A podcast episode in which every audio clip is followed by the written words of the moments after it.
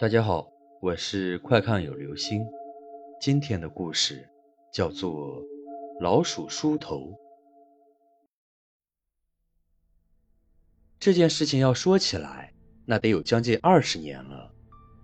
那个时候，我还是个只知道玩耍的孩子，对当时的事件也记得模模糊糊的，还是后来听家里的老人提起，才能将整个事件拼凑完整。那个时候家里真的挺穷的，虽不至于饿肚子，但很难添上油荤。爷爷凑巧发现了一个老鼠窝，伸头一看，里面有好几只刚刚出生的小老鼠。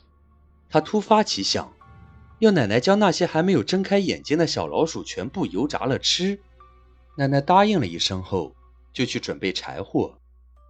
玩心大发的我，趁着爷爷奶奶不注意。将几只小老鼠全部丢到外面的草丛里，玩了一会儿，我就自己跑回去，把小老鼠全部丢在了那里。过了一会儿，爷爷奶奶就发现小老鼠不见了，我这才想起来是我把小老鼠给拿出去了。然而等我跑到外面一看，小老鼠已经了无踪影。就为了这，我还挨了爷爷奶奶好一通骂。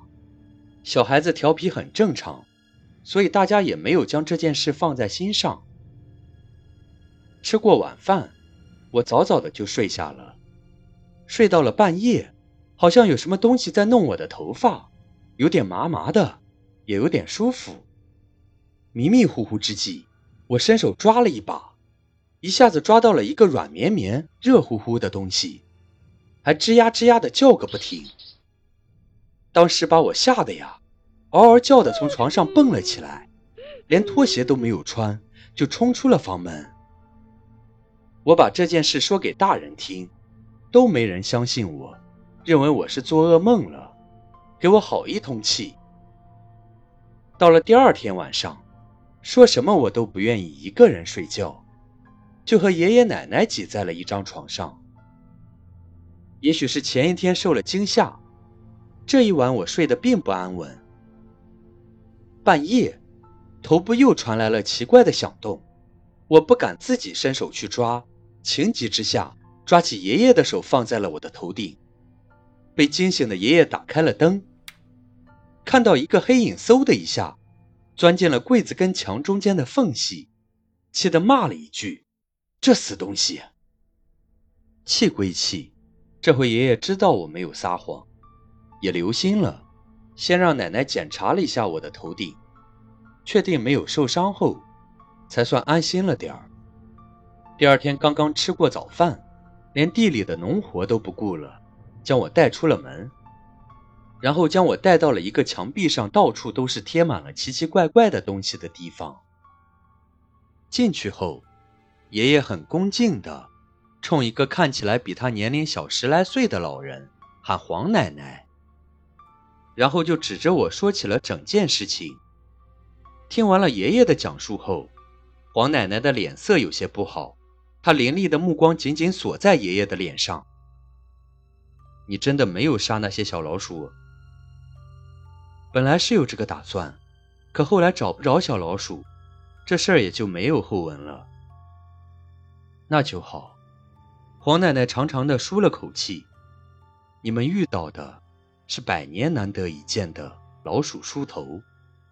这老鼠梳头有两个说法：梳三天是报恩，梳七天那就是要你的命。既然最后没有造成杀孽，那他应该不是要你的命。黄奶奶这会儿闭上了眼睛，脸色回归正常。这老鼠过街，人人喊打。我们平日里杀死的老鼠也不少啊。怎么就这回？爷爷有点想不通。你呀，也是老糊涂了，那能一样吗？老鼠偷东西，打死它，那是它的报应。可是这些尚未睁眼的小老鼠并未作恶，你要杀了它们，也还说得过去，怕它们以后作恶。可是你为了吃了它们而杀害它们，这就是杀孽。这么一番解释，爷爷也是惊出了一身汗，连连点头：“是是是，我以后再也不敢了。只是我孙女不会有事吧？”无妨，黄奶奶肯定地说：“今天还有一晚，只要明晚没有发生老鼠梳头的事情，你们就可以放宽心。如果还是发生了，你们立马到我这里，一刻不能耽误。”爷爷颤巍巍地把布兜里的几个鸡蛋递给了黄奶奶，带我回了家。到了晚上，我吓得睡不着，而老鼠如约而至。过了一会儿就没了动静。又过了一天，到了第四天晚上，我们全家人都很紧张。黄奶奶说过，老鼠梳头，三天是报恩，七天是要你命。如今三天已过。若今天晚上老鼠还来，那就是要我命了。关上灯，躺在那儿，全家人都没敢闭上眼睛睡觉，一直熬到天微微亮，老鼠都没有出现，才松了口气去睡觉。